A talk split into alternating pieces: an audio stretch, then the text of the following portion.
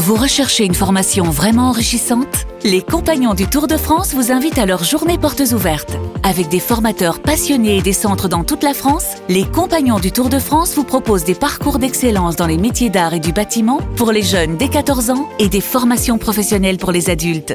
Pour connaître toutes les dates des portes ouvertes près de chez vous, rendez-vous sur compagnondutourdefrance.org. Les Compagnons du Tour de France, la transmission des savoir-faire. Vous écoutez RMC.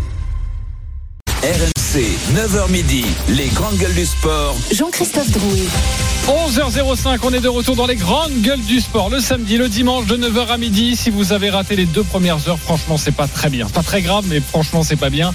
Euh, notamment un débat sur Kylian Mbappé. Est-il déjà le plus grand joueur de l'histoire du Paris Saint-Germain? Lui qui a battu le record euh, de buts avec le, PSG. Il dépasse Cavani, 200 buts pour Cavani, 201 buts pour Kylian Mbappé. Débat enflammé dans le studio RMC. N'hésitez pas. Pour en parler, vous n'êtes pas d'accord avec une grande gueule, vous composez le 32-16. On vous accueille dans 40 minutes. Maintenant, un petit peu moins. À 10h, on a parlé de l'Olympique de Marseille. Nous avons parlé également à 10h30 du combat de la défaite express malheureusement de notre Français Cyril Gann en MMA. Vous voulez réagir à tous ces sujets. Un mot d'ordre. Le 32-16, dans quelques instants, à quelle saison vous vous attendez? Les GG en Formule 1 Il y aura une team excitante, une team saison barbante. 11h30, le bonbon nostalgique de Christophe Cessieux. C'était mieux avant sur la rivalité en Formule 1, avec évidemment ce grand week-end de Formule 1 qui nous attend, qui tourne au drame entre Gilles Villeneuve et Didier Pironi. Les artistes entrent dans l'arène. Tous les ingrédients sont là pour une saison d'exception. Le début d'une hégémonie, Max Verstappen, un ancien champion qui veut retrouver son trône, Lewis Hamilton, une écurie qui veut retrouver son lustre d'antan et une stratégie cohérente, Ferrari, une écurie française avec deux pilotes français qui ne partiront certes jamais en vacances ensemble. Bref, un cocktail explosif. Et pourtant, hier, à l'issue de la première séance de qualification sur le Grand Prix de Bahreïn, statu quo, les mêmes positions ou presque que la saison dernière, Verstappen tout en haut, suivi par euh, son coéquipier Carlos Sainz ou le monégasque Charles Leclerc. Non, Pérez, l'équipier de Verstappen. Sergio Pérez, pardonne-moi, évidemment, c'est une erreur, le stagiaire sera fouetté sur le champ. À quelle saison vous vous attendez les GG Dans le coin gauche, la team saison excitante. Cyril Marais, Renaud Longuèvre. Dans le coin droit, la team Barbante. Stephen Brun, Christophe Cessieux. C'est le bras de fer des GG. C'est qui le plus fort? Euh, L'hippopotame ou l'éléphant? RMC, Les grandes gueules du sport. le bras de fer GG. Vraiment, t'es sûr que l'éléphant il est plus fort que l'hippopotame? Ça va être un bras de fer absolument exceptionnel. Déjà, car c'est un 2 contre 2. Aussi, car c'est une première dans l'histoire du bras de fer. Après un millier de votes, nous sommes à 50. 50. C'est donc vos arguments qui vont fois, hein. tout faire basculer. J'accueille juste avant. Pour l'instant, il est neutre. Il Tu parles- arrivera Tu parles d'une neutralité. en seconde large. Le s'il te qui plaît. Jean-Luc Roy. Salut Jean-Luc. Bonjour à tous. Écoute Le bien temps ce est bras de fer. Jean-Luc Roy de la Sape. Et tu arrives dans quelques instants. Le bras de fer, ce n'est pas pour ou contre les chemises de Jean-Luc Roy, évidemment. saison excitante, saison barbante. On a jeté la pièce en l'air. La saison barbante débute. Stephen Brun, pourquoi barbant? Boring Ça, c'est la Formule 1 hype et tendance. euh, cette F1 Netflix là qui est rentrée chez les gens. Cette F1 qui va faire dire au bobo parisien euh, avec son chèche et son pull autour de la taille. Hey Jean-Cri, t'as jeté un œil à la Q3 C'était complètement fou la domination de Maxime Verstappen sur sa voiture qui donne des ailes. Voilà, voilà, il a tout résumé. Le pote à Jean-Cri en finissant son spritz. Euh, la F1 cette saison, c'est Colombo. Vous savez avant qui va gagner? On nous essaye de vendre des pseudo suspense, des superbes rôles qui vont éblouir l'épisode. Foutaise. Suspense qui m'intéresse, moi, et l'excitation que je peux avoir, c'est quand il y a de l'incertitude, quand il y a une lutte acharnée pour la gagne. Et là, c'est pas le cas.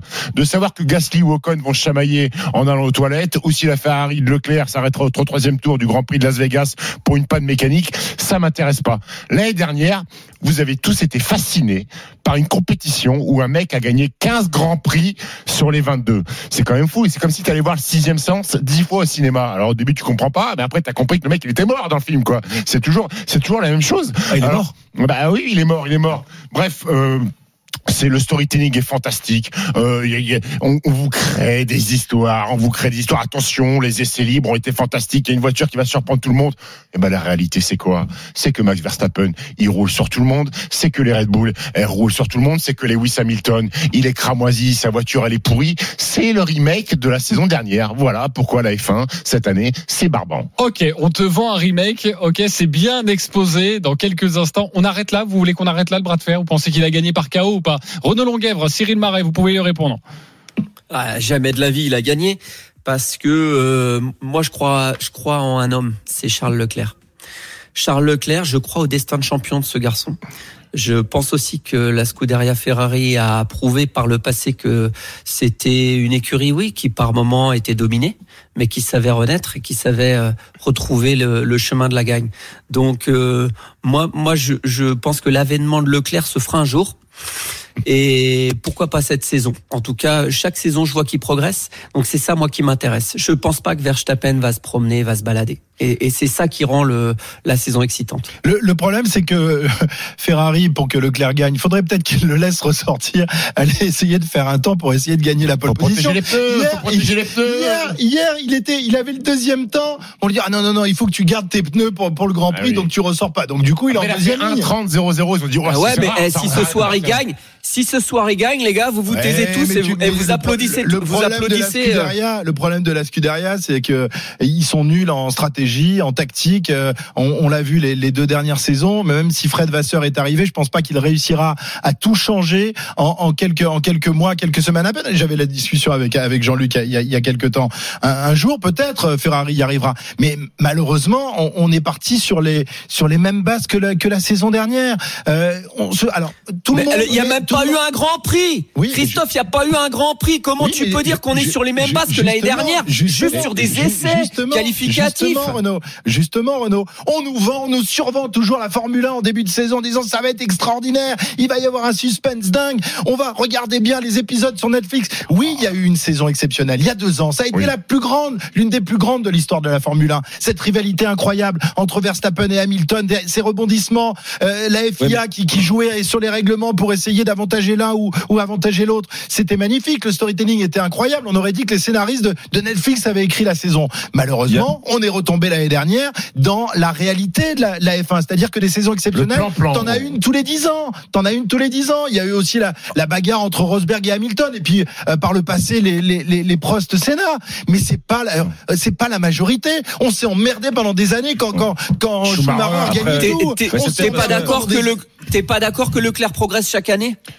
Mais la peut- Ferrari, elle progresse pas beaucoup, Renaud. Le, le Et Est-ce qu'il progresse pas au classement des au classement des pilotes? Bien sûr qu'il progresse.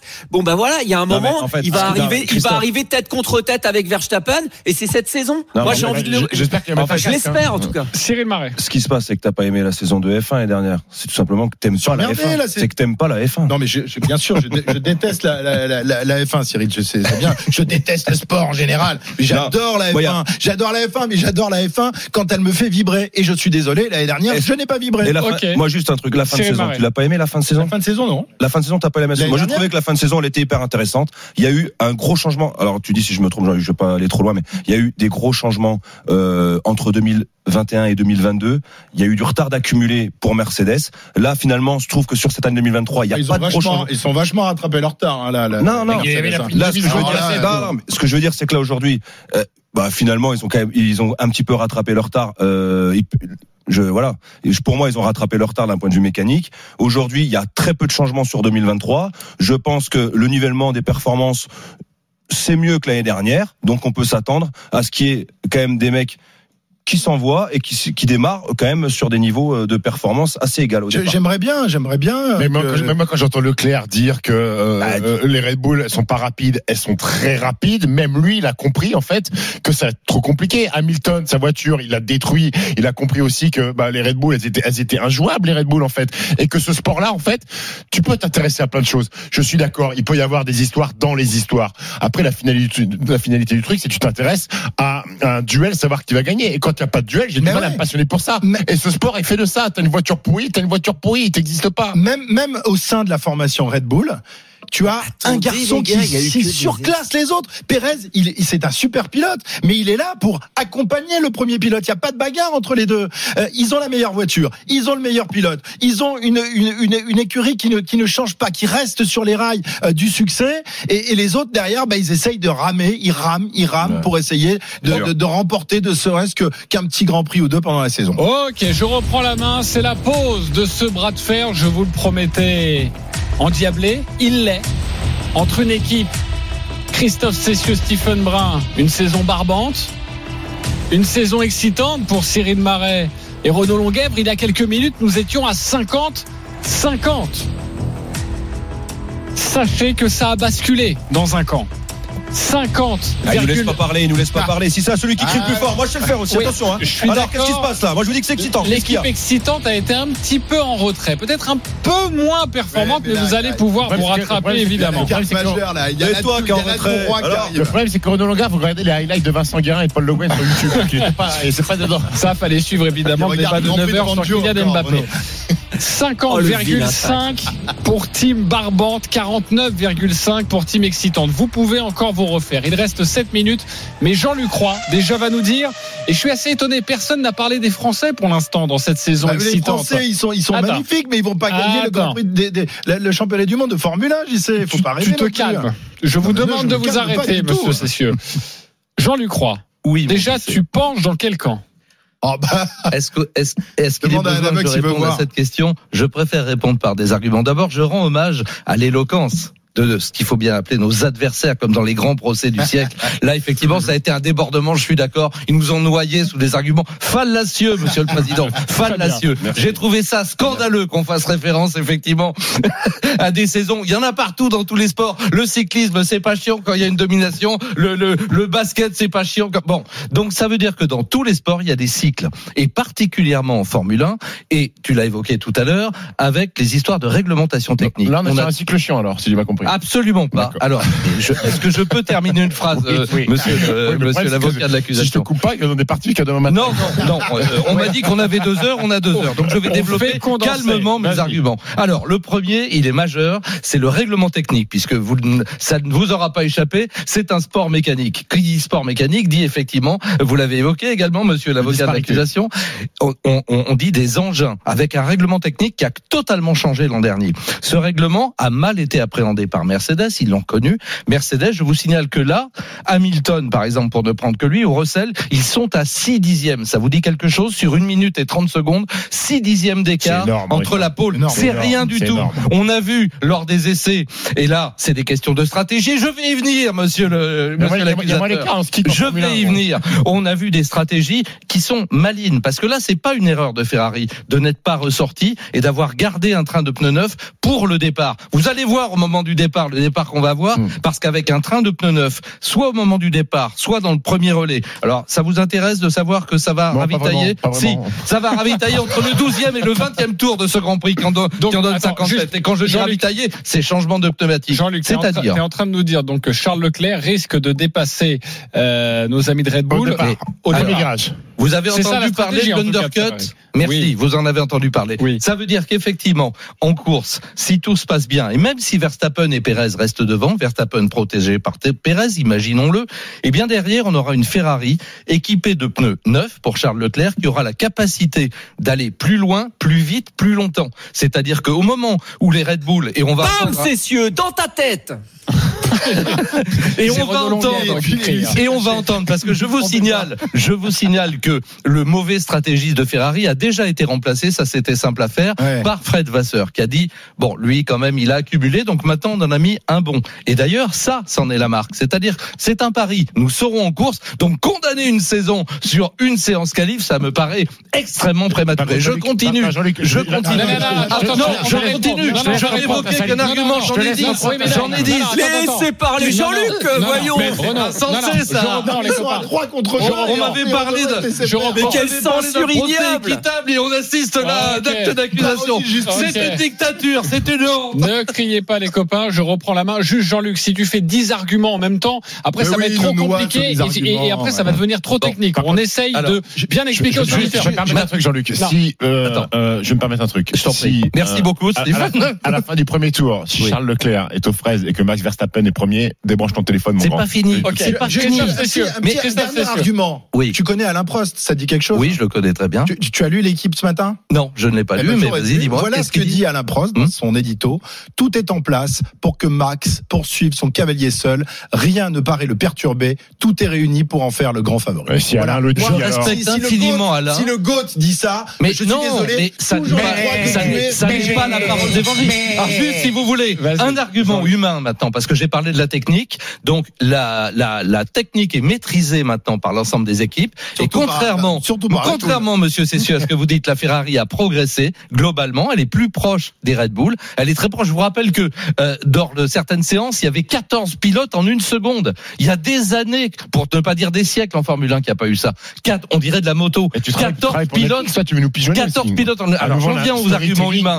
Euh, soulevé par Monsieur le Président. Je vous remercie de l'avoir soulevé, Monsieur le Président. C'est-à-dire qu'effectivement, au niveau humain, on a Verstappen qui est effectivement euh, sur une pente. Alors, il a eu le premier titre, il a eu le deuxième, il a écrasé. Mais là, il y a la revanche qui, qui La sonne. revanche de quoi? Alors, Hamilton a dit, et là, il n'a pas joué au je viens, je viens pas. Là, il est à bloc. Il dit, attends, qui c'est le cette fois champion du monde il- y en a qu'un. Qui veut marquer à jamais l'histoire de la Formule il- 1 il- l'année prochaine, il a une huitième cli- il a- titre C'est Lewis Hamilton. Et euh, Fernando. Alonso, qui a eu maintenant une Aston Martin qui fonctionne, on l'a vu depuis le début, mais là il y a confirmation. Mais oui, Laissez venir Fernando hier, Alonso, tu me parles- double champion les, du monde. Les essais, les essais libres, tu me disais, ah là là, il m'a vendu le truc hier, j'avais les, les poids dressés Alonso, les bras. péter, Il me gros. dit, Alonso va tout péter, tu vas voir. Paf, la séance de qualif, eh ben, il est rentré dans le rang. Mais- il est rentré dans le rang. Non, je suis mais- désolé. nous parler d'Esteban Ocon qui a fait une merveilleuse Mais je, je Oh, reprends surtout de juste, Pierre Gasly. justement sur les Français. Je voudrais qu'on en parle. Oh, c'est facile, hein, ça c'est un argument Je voudrais qu'on en parle, les copains, de nos Français. Esteban Ocon, Pierre Gasly, réunis dans la même écurie française. Euh, ils vont partir combien? Pour tous les auditeurs, c'est très important parce que la séance de qualification s'est pas extrêmement bien passée. Non, alors Esteban Ocon partira 9 il était Mmh. en Q1, Ouais. bon, c'est- et il est pas loin en temps, hein, je vous le va. rappelle, il est à une seconde 2 de la pole. Donc c'est c'est très bien. Alors Pierre Gasly, bah oui, ça s'est mal passé, il avait le 17e temps, on l'a annulé parce qu'il était un peu sorti de la piste. Bon bah OK, il arrive, il débarque dans une nouvelle équipe, chacun a le droit de se Ah, c'est rater une fois.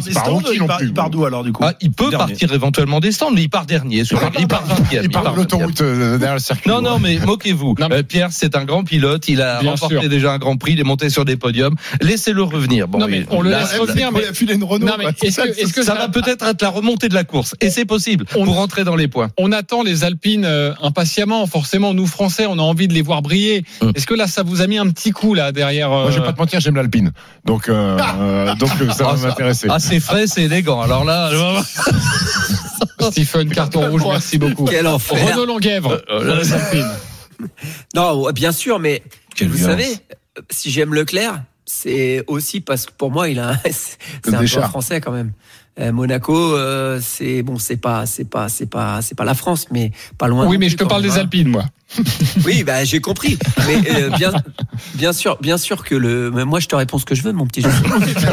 Aussi. Et puis, euh, et puis, euh, non, non, mais les Alpines évidemment, euh, Ocon, Gasly. euh, je suis d'accord avec Jean-Luc. euh, faut, faut pas dénigrer Gasly. C'est, c'est, des- c'est des gars qui font, euh, qui font des, des hautes performances quand même euh, et qui sont là. Après, moi, j'ai un doute quand même sur les voitures, mais, euh, mais on va attendre. On, on va pas non plus là. J'ai l'impression que de, depuis le début de ce débat, euh, c'est les, c'est les essais euh, euh, du premier Grand Prix de la saison là qui, ça y est, ça y est. euh, Parce que c'est la, la hiérarchie, elle est- dernière, elle est faite, euh, c'est fini, la saison elle est finie. Non. Et le, la, la team Stéphane Brun, Cessieux, vous êtes à l'ouest complet, les gars. Vous êtes. vous êtes quand même beaucoup Mais trop tu- pressé, je, je trouve. Ok, Jean-Luc Roy sur euh, Alpine, justement. Est-ce qu'il y, y a un léger doute? Il y a, il y a un petit retard Alors, à l'allumage, qui n'est évidemment pas masqué, grave. Mais... Ils ont masqué leur jeu effectivement jusque là. On voit non, oh, Esteban est à sa place. hein, il l'a dit sincèrement, il est dans le top 10. Là, il peut y avoir des bons points à prendre avec une bonne stratégie. Il peut, il peut terminer dans les 6-7 sans problème. Quant à Pierre, bon, il s'est loupé. Bah, ça arrive à tout le monde. Ok. Encore une fois, ça va être certainement la remontée de la course. Et là, je pèse mes mots. Il peut entrer dans les points, c'est-à-dire remonter 10 places pour entrer dans le top 10. Nous sommes le dimanche 5 mars 2023, début de la saison. Jean-Luc, est-ce que tu peux nous promettre une saison excitante? Je ne vous le promets pas, je vous le jure. Pour Oh, plusieurs oh, raisons. oh, quel Pour menteur. plusieurs raisons. Mais j'ai pas non, pu exposer mes arguments. Mais il est reparti pour 20 minutes. J'ai pas pu exposer mes arguments. Débranchez-le c'est- scandaleux. Tu seras, là toute l'après-midi sur RMC. Le Grand Prix, c'est à partir de 16h à suivre avec Jean-Luc Roy, évidemment. Ne t'inquiète pas, Jean-Luc. Tu pourras Ah, ça va euh, mieux. donner tes arguments à ce moment-là. Ah. Alors, il y a eu un, un débat extrêmement serré, vous le savez. La team excitante était en retard avec 49,5%. Non, on était à 50-50 au départ. 50-50. Ensuite, c'est passé à 50,5, 49,5 pour la saison barbante. Vous meniez à ce moment-là. Jean-Luc Roy est venu en, renfort Au De la freinage. Je les prends toujours au freinage. excitante. et ça n'a pas fonctionné. Ça n'a pas marché. 51% au final pour la saison barbante. 49 pour la saison Vous vous en repentirez. Qu'est-ce que t'as dit, Jean-Luc Heureusement que tu maîtrises le mot fallacieux. Hein, Vous bon. vous en Il y a- repentirez. il y a pas eu d'effet. Jean-Luc. Ben, je l'ai lu ce matin dans le journal, dans un autre. Donc Ouais, je dis, je, vais- mais je vais passer maîtriser deux pour pas, hein. faut pas déraper. Ok. J'espère, j'espère me planter, franchement. J'espère qu'on va se régaler. Mais, mais- mais moi aussi, j'espère que vous allez vous prendre. Attendez, attendez au moins 5-6 grands prix avant de dire des Voilà, c'est la, c'est la voie de la sagesse. Faut attendre un 5-6 petit peu. on dit ok. Voilà, faut pas dire ça. Ben, on est là pour juger avant, pour prendre position avant, et puis on verra évidemment au fur et à mesure de la saison. Et on a très envie de suivre une grande saison de Formule 1 que vous allez suivre sur RMC. Jean-Luc, Oui. reste avec nous. Oui. Le bonbon nostalgique, Oui. c'était mieux avant. Christophe Cessieux, tous les dimanches, nous conte une histoire, pas forcément très gaie Ah non, ce coup-ci. hein. La Formule 1 avec le drame, la rivalité, le duel entre deux hommes et deux pilotes. À tout de suite sur RMC. RMC, les grandes gueules du sport. 9h midi. Jean-Christophe Drouet. 11h30, on est de retour sur euh, RMC pour notre plus grand plaisir. Nous sommes ensemble jusqu'à midi. Dans une dizaine de minutes, c'est à vous de jouer, les auditeurs. Vous composez le 32-16, vous voulez réagir euh, sur notre débat sur l'OM. Cyril Gann, Kylian Mbappé avec son euh, nouveau record, la Formule 1 barbante, excitante. À quelle saison vous vous attendez? N'hésitez pas, le 32-16 pour réagir à une grande gueule. Tous les dimanches à 11h30, Christophe Cessieux nous compte un moment d'histoire.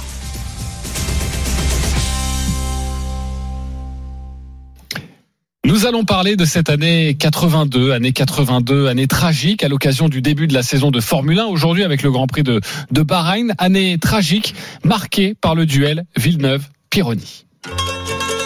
Ce 22 mai 1982 à Imola, au cœur de la magnifique province d'Émilie-Romagne, les 60 000 tifosi qui ont pris place sur le circuit Dino Ferrari n'ont Dieu que pour les deux bolides rouges placés sur la deuxième ligne de la grille du Grand Prix de San Marino. Dans cette région du nord de l'Italie, à quelques kilomètres à peine de Maranello, Ferrari est une institution, voire une religion pratiquée un dimanche sur deux. Et les tifosi, ce dimanche-là, sont du genre confiant. Certes, les deux représentantes de la Scuderia ont été devancées par les Renault lors des qualifs, mais l'absence des autres écuries vedettes qui ont décidé d'un boycott les rend plutôt optimistes. D'autant que leurs baquets sont occupés par deux des pilotes les plus véloces de l'époque, le Canadien Gilles Villeneuve et le Français Didier Pironi. Coéquipiers depuis un peu plus d'une saison, les deux hommes s'entendent à merveille et partagent la même philosophie, celle de la vitesse et du risque, comme l'explique le Québécois.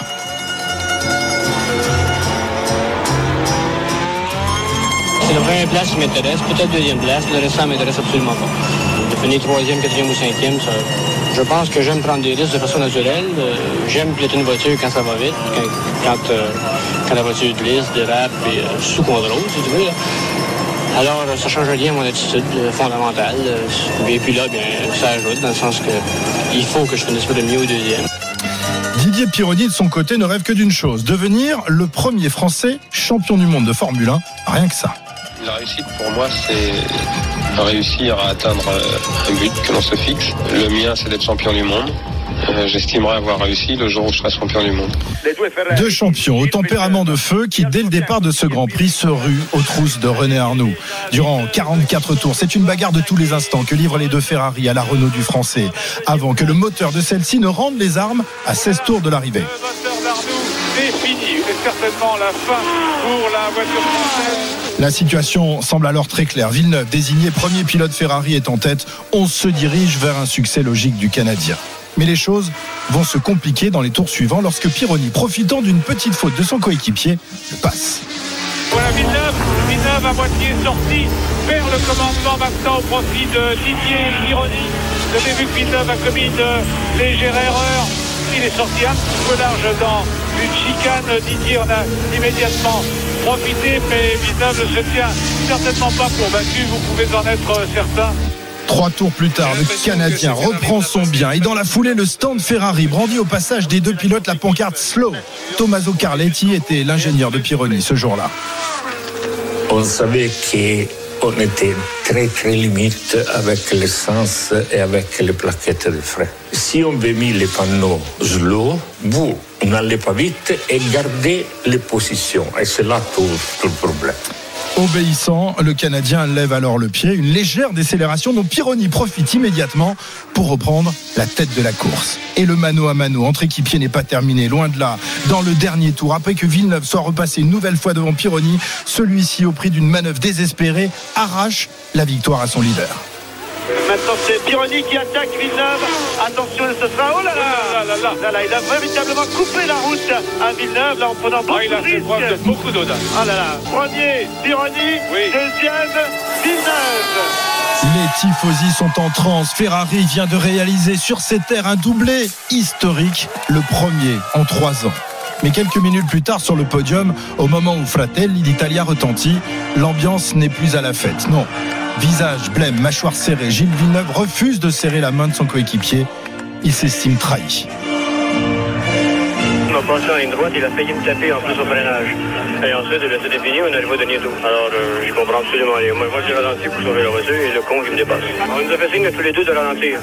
On va ralentir, ça veut tout dire, sachant qu'on ne doit jamais faire la bagarre ensemble. Et d'ajouter, je croyais avoir un ami, je me suis trompé, je ne suis qu'un imbécile. Interrogé à son tour, Pironi ne comprend pas la réaction de son équipier. Je suis très déçu par la réaction de Gilles parce que personnellement, je ne pense ne rien avoir fait qui puisse le contrarier. En tout cas, j'ai joué le jeu jusqu'au bout, j'ai joué le jeu toute la course et jusqu'au dernier tour. Au sein de la Scuderia, l'ambiance est lourde. Dans la semaine qui suit, le Canadien se rend à Maranello, au siège de Ferrari, pour demander des explications à Mauro Forghieri, le chef ingénieur. Bien sûr, je donne raison à Gilles, car nous lui avons tellement demandé d'aider les autres que c'était maintenant à son tour d'être aidé pour conquérir le titre. Sauf que je lui ai dit aussi que c'était un innocent, qu'il aurait dû prendre des réserves. Il a trop cru en la parole des autres. Pour lui, ça a été une journée vraiment terrible, car il n'imaginait pas que quelqu'un puisse faire ce genre de choses. Je crois que c'est là qu'il a perdu sa concentration. Deux semaines plus tard, à Zolder, où le Grand Prix de Belgique doit se dérouler, la température chez Ferrari reste glaciale et la rage de Villeneuve vivace. À l'un de ses amis journalistes, le Canadien déclare même Je ne lui pardonnerai jamais. Si je peux le bloquer, je vais le faire, crois-moi. À partir de maintenant, c'est la guerre entre nous. Alors, lorsqu'à mi-séance de qualification, Pironi fait mieux que Villeneuve, celui-ci voit rouge. À 13h40, chaussé d'un train de pneus neufs, il se rue en piste pour tenter d'effacer le chrono de son nouvel ennemi. Mais rien n'y fait, les tours passent et Villeneuve reste en deçà du temps du français. À 13h52, le patron de la Scuderia lui ordonne de rentrer. De mauvaise grâce, celui-ci s'exécute et lancé à 260 km heure entame un tour qui doit le mener au stand. Mais Villeneuve, le fougueux, n'atteindra jamais le paddock. Dans la courbe de Terramen, il heurte de plein fouet la monoplace de l'Allemand Jochen Mass au ralenti. Le choc est terrible, les images épouvantables. La Ferrari de Villeneuve est beaucoup plus vite que la marche du pilote allemand. Mais Joran l'a d'ailleurs précisé après l'accident. Voyant arriver la Ferrari, il a serré sur sa droite pour lui laisser l'extérieur. Seulement, c'est justement à droite que Villeneuve a voulu passer lui aussi, d'où l'accident.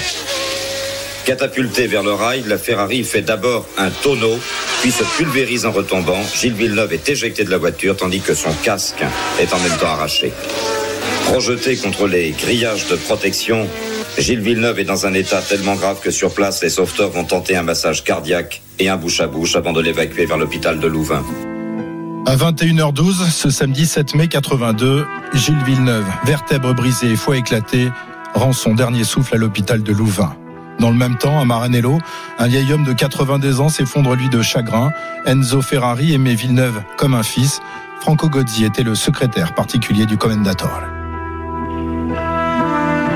Un pilote qui court avec le cœur, qui donne tout avec passion, un pilote d'attaque, de panache, un homme de sport. Ferrari a connu tant de pilotes, mais pour Villeneuve, il a fait une exception lorsqu'il a dit que c'est l'unique fois qu'il s'était laissé aller et qu'il aimait cet homme.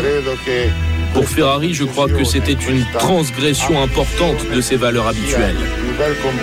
Et c'était le plus beau compliment.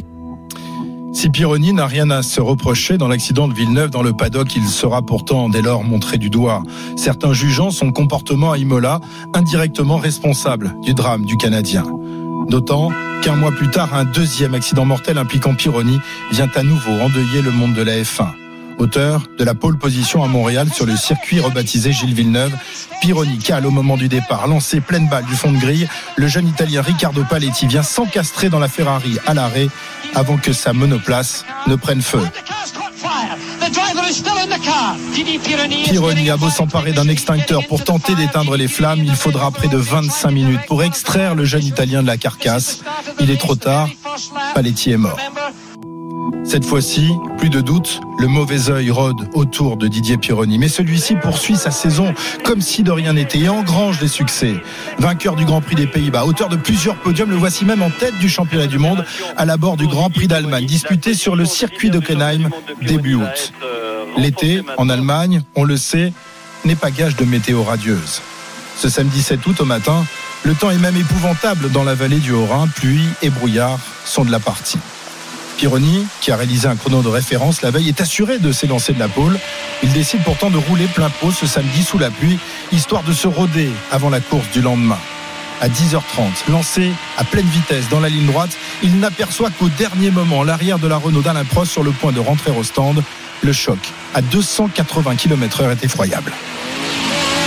Après avoir heurté la voiture d'Alain Prost qui le précède au moment du drame, il décolle par deux fois et vient finir sa course dans les rails de sécurité. L'avant de la voiture est entièrement détruit. Pironi, toujours conscient, donne les directives aux sauveteurs pour le dégager. Son état est pourtant grave. Le geste de l'un des sauveteurs est significatif. Après 20 minutes d'effort, Didier Pironi est transporté par hélicoptère à l'hôpital d'Heidelberg où l'on diagnostique une double fracture des jambes et du bras gauche.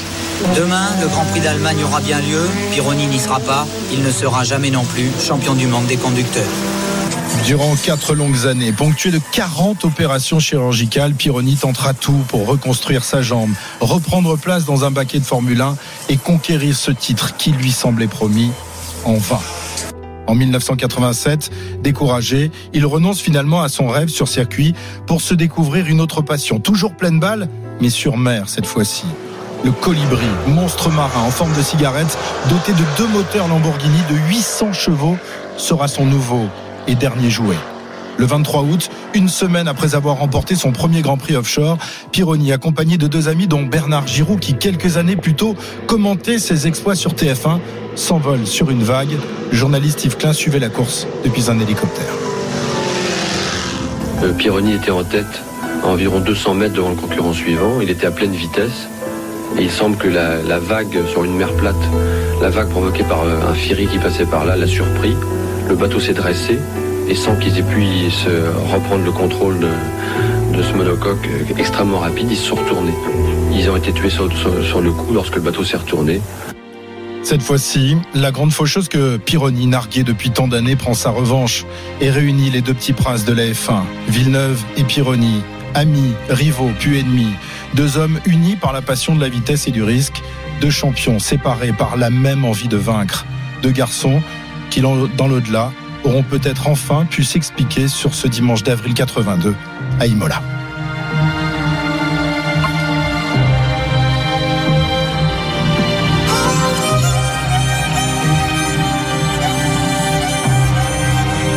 Quelle histoire racontée par Christophe Sessieux personnellement, ça m'a mis les poils.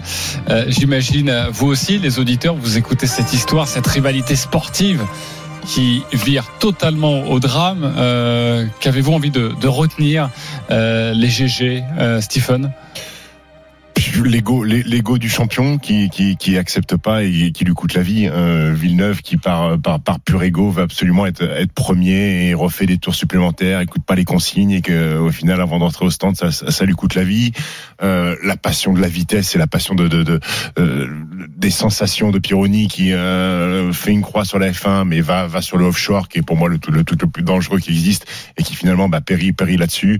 C'est euh, je connaissais pas cette histoire hein, c'est euh, pas dire c'est sympa, mais euh, non, elle est extrêmement triste, mais... mais elle est très bien racontée. Et puis, ça, enfin, il y a d'émotion. Ça met, ça met de l'émotion à écouter Christophe. Exactement, euh, Cyril? Ouais, Christophe, c'est sûr quand on l'écoute, c'est incroyable.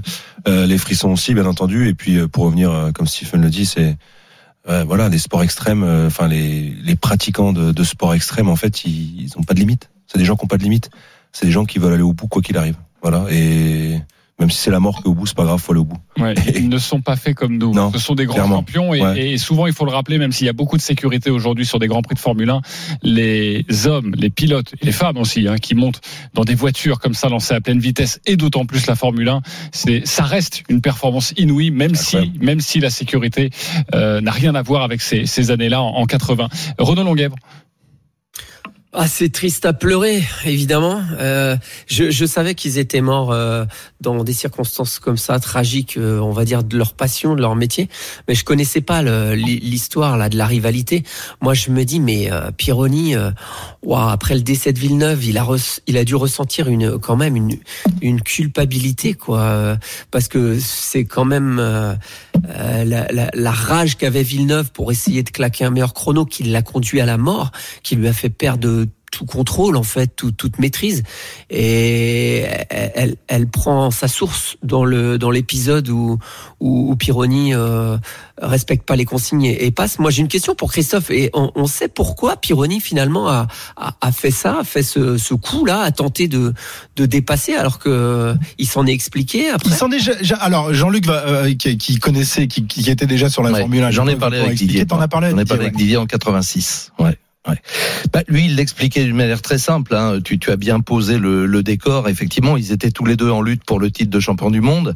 Quelque part, Gilles, qui était chez, chez Ferrari depuis depuis plusieurs années, depuis 79, lui attendait ce titre. Et tu l'as dit, c'était le fils spirituel de Denzo euh, Ferrari. Lui, il pensait que euh, le commandateur, l'ingénieur, allait reprocher à Pironi son attitude. C'est ça qui a été le plus dur. Il ne l'a pas fait. Et là, il s'est senti trahi. Et il, il s'est senti trahi. Il s'est dit même mon équipe, même même euh, Enzo Ferrari, pour qui je suis prêt à donner ma vie, ne me soutient pas. Or les consignes étaient très claires. Et Didier, donc puisque c'était la question, Didier lui a dit bah on est des pilotes de course, on, s'est battu tout le temps. Moi aussi, je veux être champion du monde. Euh, J'ai pas de raison. Là, j'avais la capacité de le passer, je l'ai fait. Alors effectivement, euh, tu as parfaitement bien raconté ce qui s'est déroulé. À, partir de là, l'orgueil de, de Gilles. Faut savoir que ils se connaissaient bien. Faisaient des trucs insensés. Euh, on a, on des a courses tous les deux, Moi, j'ai des souvenirs de deux avec des, des voitures de location. Euh, tiens, un exemple, En un seul, un seul, exactement. Euh, en, en descendant de, de- du village, de l'hôtel où ils étaient, où ils étaient, la Cadière d'Azur, pour être précis. Eh bien, il, y, il y a plusieurs courbes pour se rendre au circuit. Le jeu, c'était de pas lever le pied avec les voitures de loc. Ils en ont mis plein dans les champs comme ça, parce que les deux, ça ne servait à rien. C'était le plaisir de l'orgueil. Quand ils montaient tous les deux dans la même Ferrari de fonction pour se rendre à un endroit, eh bien, celui qui conduisait était chronométré par l'autre pour savoir quand il levait le pied de l'accélérateur à fond. Et ça, c'est vrai. Didier me, l'a raconté. Donc non, il y avait aucune culpabilité. Lui, ils sont dans un autre monde. hein. Ce sont, ce sont des héros. Ce sont les meilleurs pilotes du monde. Il n'y a pas de limite. Merci beaucoup Jean-Luc Roy pour pour ces anecdotes. Euh, tous les c'était mieux avant à retrouver en podcast. Merci une nouvelle fois euh, Christophe Cessieux et toi Jean-Luc, on te retrouve à partir de, de 16h sur RMC. 16h et même avant pour présenter le Grand Prix. Bien sûr, Ouais. pour le départ Qui du va Grand être Prix exceptionnel, je de j'y reviens. Bahreïn. Bien sûr, on revient sur le bras de fer. D'ailleurs, si vous voulez revenir sur le bras de fer, n'hésitez pas à composer le, le 32-16. À tout de suite, les copains sur, sur RMC. C'est à vous. Juste avant, le, le biathlon à Nové Mesto avec le relais mixte. C'est une épreuve de, de Coupe du Monde. Julien Richard. Et c'est le dernier de la saison euh, relais mix, la France est leader hein, euh, du classement général de la Coupe du Monde sur cette épreuve-là. Lou Jean Monod, Caroline Colombo, Eric Perrault et Fabien Claude. euh, composition un peu inédite puisque Quentin Fillon-Maillet, le Covid, il n'est pas là. Julia Simon est au repos. Elle l'a eu juste euh, la semaine dernière. Elle, il faut qu'elle reprenne quelques petites forces. Et les Françaises sont deuxièmes à l'issue du premier relais de Lou Jean Monod derrière l'Italie. Allez, à tout de suite les auditeurs, le 32-16, c'est à vous de jouer. C'est les grandes gueules du sport. 9h midi. Jean-Christophe Drouet. 11h50, on est de retour sur RMC. À partir de midi, les paris RMC autour de la rencontre Rennes-Marseille. Restez bien avec nous, supporters rennais et supporters de l'OM. On va vous donner toutes les cotes. Mais tout de suite, c'est à vous de jouer, les auditeurs. RMC. Les grandes gueules du sport et vous. Kevin nous appelle au 32-16. Salut Kevin. Salut les grandes gueules. Euh, tu vas affronter qui aujourd'hui? Eh ben moi c'était avec Stephen que je voulais euh, me confronter aujourd'hui. Ok, quel sujet? C'était sur le sujet sur euh, David Godu et Arnaud Desmar. Ok. Parce que Stephen, euh, dans son argumentaire, a fait un parallèle euh, avec un sport que je partage avec lui, qui est le basket, euh, en disant que finalement, dans le vestiaire, tu pouvais avoir des mecs avec qui euh, que tu pouvais pas encadrer euh, et avec qui tu pouvais, dans un projet commun de faire gagner l'équipe, euh, partager le ballon.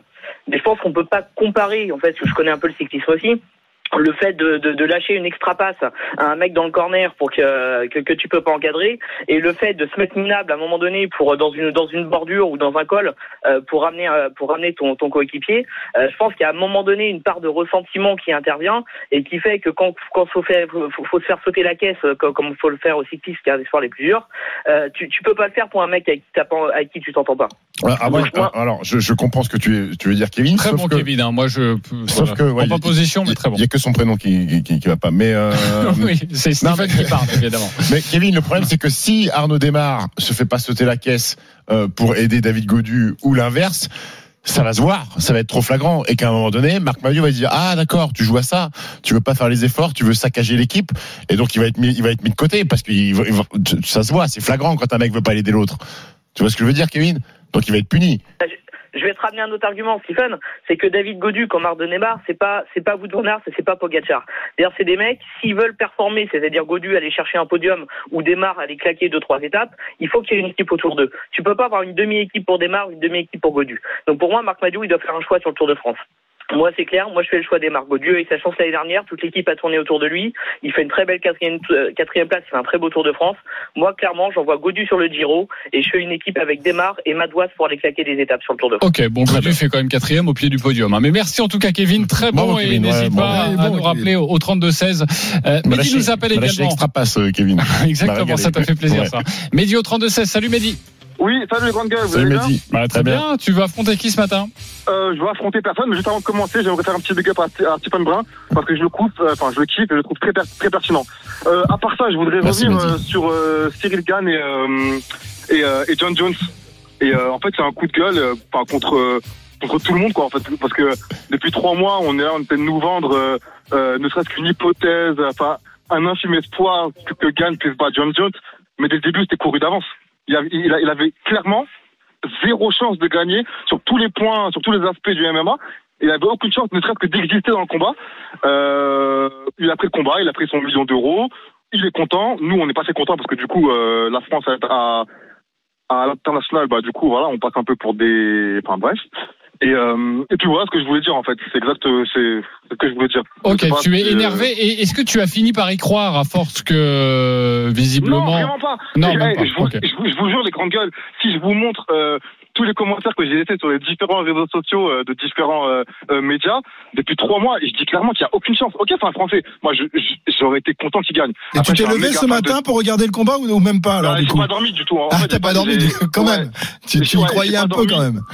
Bah, euh, oui, un petit peu, un petit peu, mais c'est pas forcément, euh, pas forcément Cyril, hein, j'en veux pas, parce que lui, euh, on lui propose, il accepte, c'est normal. Moi, si on veut vraiment, et après je vous laisse tranquille, j'en veux plus à son coach Fernand Lopez, parce qu'il, moi, pour moi, il a vraiment envoyé au casse-pipe. euh, parce que c'est un très grand connaisseur de, des MMA, Fernand Lopez, et au fond de lui, je, suis persuadé qu'il qu'il savait que euh, que son poulain n'avait aucune chance. Euh, il a pris son chèque, et il a figuré de tout ce qu'il a fait d'ailleurs. Et puis voilà, c'est très bien. Et, ce qui est encore pire, c'est que pour l'avenir, il est vraiment très sombre pour Cyril Gann, parce que là, du coup, pour avoir encore une chance pour le titre, il va devoir attendre ne serait-ce minimum deux ans. Et, et ceux qui, qui pourraient affronter, euh, que ce soit euh, Blade ou, euh, ou Aspinal, euh, c'est des gros, gros, gros, gros, gros lutteurs, et il aura clairement aucune chance. Donc l'avenir Ok. est très pour euh, Cyril Gann. Bon, bah, en tout cas, merci beaucoup pour ce coup de gueule, euh, Mehdi. Et n'hésite pas, euh, compose le 32-16 quand il y a quelque chose qui t'énerve. On est là, évidemment, pour recueillir vos propos. Merci beaucoup, les grandes gueules. Merci, Cyril Merci. Marais, Renaud Longuèvre, euh, Christophe Cessieux, euh, Stephen Brun. Merci beaucoup, les copains. Évidemment, Jean-Luc Roy à partir de 16h, un petit peu avant, mais le coup d'envoi, c'est 16h pour ce départ du Grand Prix de Formule 1. Une exceptionnelle journée sur RMC. Restez bien avec nous. Avec ce soir, 20h45, Rennes-Marseille. Rennes-Marseille, on en parle tout de suite dans les paris RMC. On vous embrasse. Salut.